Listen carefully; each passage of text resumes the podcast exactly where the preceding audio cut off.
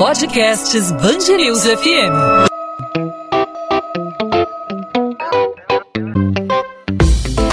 Dois às 20, com Maurício Bastos e Luana Bernardes. A pandemia atingiu de forma mais agressiva as áreas mais pobres das cidades, áreas que dispõem de menos infraestrutura do Estado. A falta de assistência médica, de assistência sanitária, que já era um problema crônico, se tornou ainda mais evidente. Ao mesmo tempo, a pandemia agravou a pobreza nas comunidades. De acordo com pesquisa do Data Favela, em parceria com o Instituto Locomotiva e com a CUFA, Central Única das Favelas, 71% das famílias moradoras de áreas pobres passaram a sobreviver com menos da metade da renda. Por outro lado, apesar da crise que se aprofundou nesses últimos dois anos, o mesmo levantamento indica que a maioria dos moradores de comunidades está otimista com o futuro.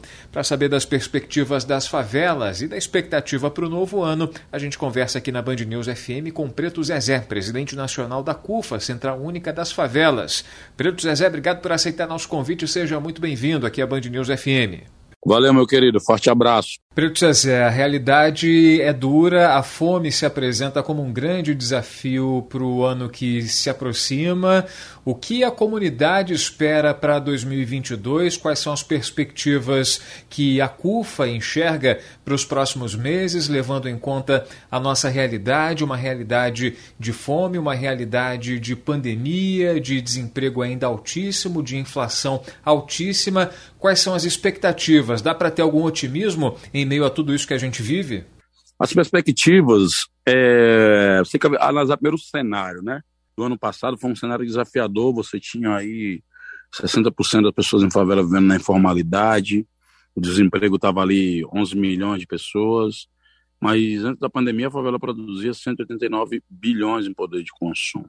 Aí vem né, a pandemia, que aí agrava a situação econômica, introduz a questão do fechamento, né, do, da paralisação das atividades. A favela nunca parou, porque ela foi trabalhar nos serviços essenciais. Inclusive, morreu mais gente por isso, se contaminou, né, para manter o Brasil andando. Você tem ali no final do ano é, a diminuição, da, a redução das doações e as últimas parcelas do auxílio emergencial. Aí imaginava-se naquele período que ia mudar o quadro, que ia introduzir políticas mais emergenciais e tal, políticas centralizadas, chegada da vacina, e a gente ia conseguir estar tá virando o jogo. Infelizmente, o auxílio emergencial demorou, tivemos mais disputa política em torno da aquisição ou não da vacina, a falta de uma de organização nacional para enfrentar a pandemia, as políticas sociais sendo cada vez mais precarizadas, sem condições de dar conta das demandas, e tivemos as variantes, né, cara, e aquele pico, né, de mortes alarmantes e aí, durante esse período, a favela continuou resistindo e revidando. Eu acredito que há uma perspectiva de virar jogo conforme a vacinação vai aumentando. A pandemia agravou as dificuldades sociais já existentes antes da crise sanitária, né? Será que é possível reverter pelo menos parte desse cenário em 2022? A desigualdade, ela foi agravada sim com a pandemia econômica. Se você olhar na educação, 43% dos jovens acham que não precisam mais da escola, não querem voltar. Na saúde, então, tem um número de pessoas que morreram, mais de 600 mil, né, que é uma tragédia em massa. Mas você tem milhares que sobreviveram que estão sem assistência econômica e de saúde. Então, outra coisa é que a política social em si está sofrendo um desmonte, então a gente vai demorar um tempo para erguê-la e vai demorar um tempo para poder organizar o país, sendo que nós vamos entrar num clima eleitoral agora. E é, aí você tem que fazer um esforço enorme para uma agenda pública de interesse emergencial, de saúde, economia e segurança alimentar, tem que predominar no debate político, né? Então, isso é um desafio nosso agora. E durante a pandemia, as operações policiais ficaram mais restritas no Rio de Janeiro por causa de uma decisão do Supremo Tribunal Federal. Como você viu essa medida? Existiu, existiu ações policiais nas favelas inteiras do Brasil, nunca parou. Né? Do, no caso do Rio, que o STF estabeleceu impedimento de ações, também não parou. Então as ações elas não pararam. O que me preocupa é que continua um erro no Brasil das questões sociais sendo tratado como caso de polícia, e aí não há vencedores nessa guerra, porque a polícia vem, comete uma intervenção, aí acontece corpo, gente morta, bala comendo, a pessoa com mais raiva da polícia, a polícia com mais raiva da favela, e no final são trabalhadores que perdem a vida ou que passam por algum transtorno social devido a essa realidade de guerra sem vencedores e eu só vejo perdedores. A gente está conversando aqui na Band News FM com o Preto Zezé, presidente nacional da CUFA, Central Única das Favelas, para falar, para saber dele das perspectivas das comunidades e da expectativa para o novo ano, para 2022. A gente tem um dado que revela o tamanho da favela aqui no Brasil. Pouco mais de 17 milhões de pessoas vivem em comunidades, um número que representa 8% da população do país, um grupo que seria responsável, se reunido, seria o quarto estado mais populoso do país, só perdendo para São Paulo, Minas Gerais e Rio de Janeiro. Esse número representa uma potência, o quarto estado brasileiro em relação à quantidade de pessoas, mas ao mesmo tempo representa que uma grande parcela da sociedade vive em regime de exclusão. O que, é que dá para tirar desse número? Esses dados são resultado um, do racismo estrutural brasileiro que impede que a população negra tenha acesso a serviços públicos de qualidade, né? A realidade desigual também do Brasil, isso está vendo agora, compromete a vida das pessoas, o acesso desigual à saúde e é um quadro muito triste. E aí a pandemia ela agrava. O que a gente enxerga de esperança? Enxerga que Vem aí uma juventude mais crítica, mais organizada tecnologicamente, que criou seus canais de comunicação para exigir, criticar e pressionar os políticos e apolíticos, os gestores, por seus direitos. Porque hoje a sociedade como um todo vê o caos, vê o naufrágio da pandemia, mas o afogamento é seletivo. Mas na favela toda hora está tendo uma inundação, então toda hora o favelado está se virando para poder não morrer afogado e conseguir uma boia. A novidade é a gente poder transformar a dificuldade em oportunidade e que a gente possa apresentar um outro Brasil.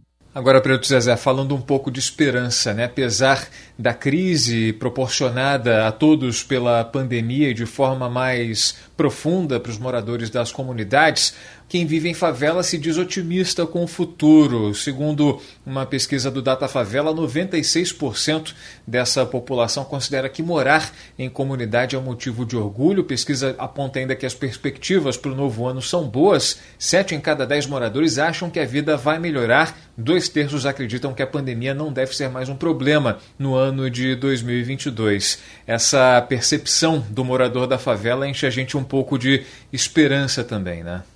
Eu penso igual a pesquisa também. Eu penso que vai melhorar, principalmente conforme aumenta a vacinação, diminui o número de mortes, infectados também, e a gente vai conseguindo reconstruir. Na verdade, a gente descobriu que a gente era mais forte do que a gente achava que era. Então isso é importante também, porque nós vamos precisar de muita força, que vai ter muita luta ainda, mas eu acredito que muitas conquistas já, já foram obtidas durante esse processo, muitos aprendizados foram adicionados aí às nossas habilidades uma capacidade de resiliência impressionante uma lição de equilíbrio emocional que as favelas têm dado, que você não viu tumulto ainda, quebra-quebra nada. A mensagem de esperança é temos riqueza e oportunidade de sobra para compartilhar. Ou compartilhamos ambas, ou vamos ter que conviver com grandes tragédias, infelizmente, resultado da concentração de oportunidade e riqueza na mão de uma elite. Preto Zezé, presidente nacional da CUFA, Central Única das Favelas, falando com os ouvintes da Band News FM sobre as perspectivas das favelas para 2022 e a expectativa para esse novo ano. Preto Zezé, mais uma vez, muito obrigado pela sua participação e que seja um grande ano para todos nós. Forte abraço. Valeu, meu querido. Forte abraço. Valeu. 2 às 20, com Maurício Bastos e Luana Bernardes.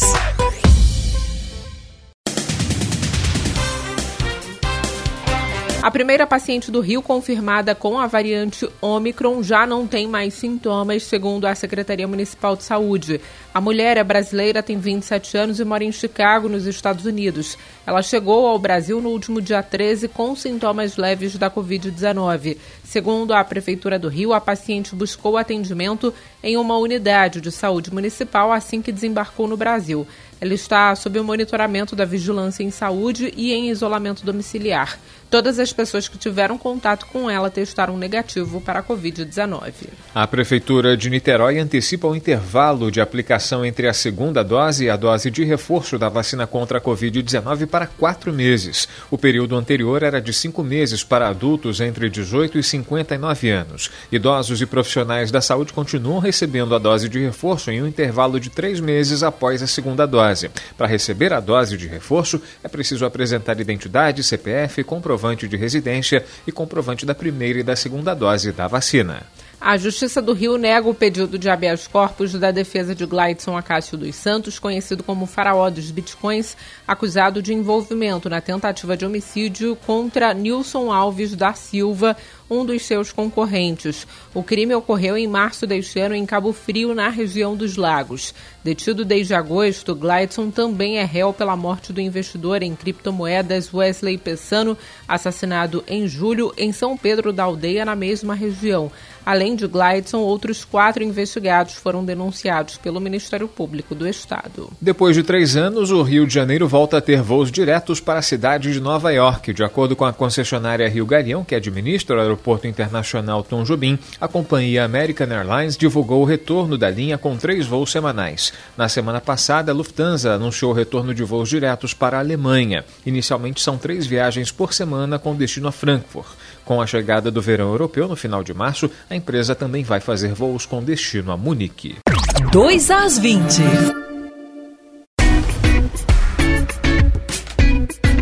Podcast 2 às 20 vai ficando por aqui ao longo dessa semana pré-natal, né? Eu e o Maurício Bastos te acompanhamos aqui no podcast 2 às 20 com assuntos sobre o Rio de Janeiro, sobre a sua cidade, seu estado e também sobre o Natal, né, Maurício? É isso, a expectativa para o Natal, como a cidade está para o Natal, como é que está o movimento do comércio, o Natal uma das datas mais importantes do ano para o setor e claro, a gente conta com a sua participação não apenas ouvindo, mas sugerindo assuntos para a gente abordar. Fique à vontade para participar, você fala com a gente pelas nossas redes sociais, comigo você fala no arroba Maurício Bastos Rádio no Instagram. E com você, Luana? Comigo pelo Bernardes Underline Luana, Luana com dois N's, meu Instagram também, onde eu falo sobre literatura, sobre a coluna de literatura aqui da Band News FM do Rio de Janeiro. Você também fala com os perfis da Band News FM, claro, é só procurar Band News FM Rio, não só no Instagram, como no Twitter, no Facebook, temos nosso canal no YouTube, todas as redes sociais da Band News FM têm esse endereço único, Band News FM Rio. A gente volta nessa terça-feira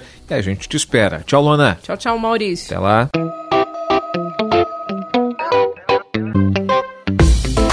2 às 20, com Maurício Bastos e Luana Bernardes.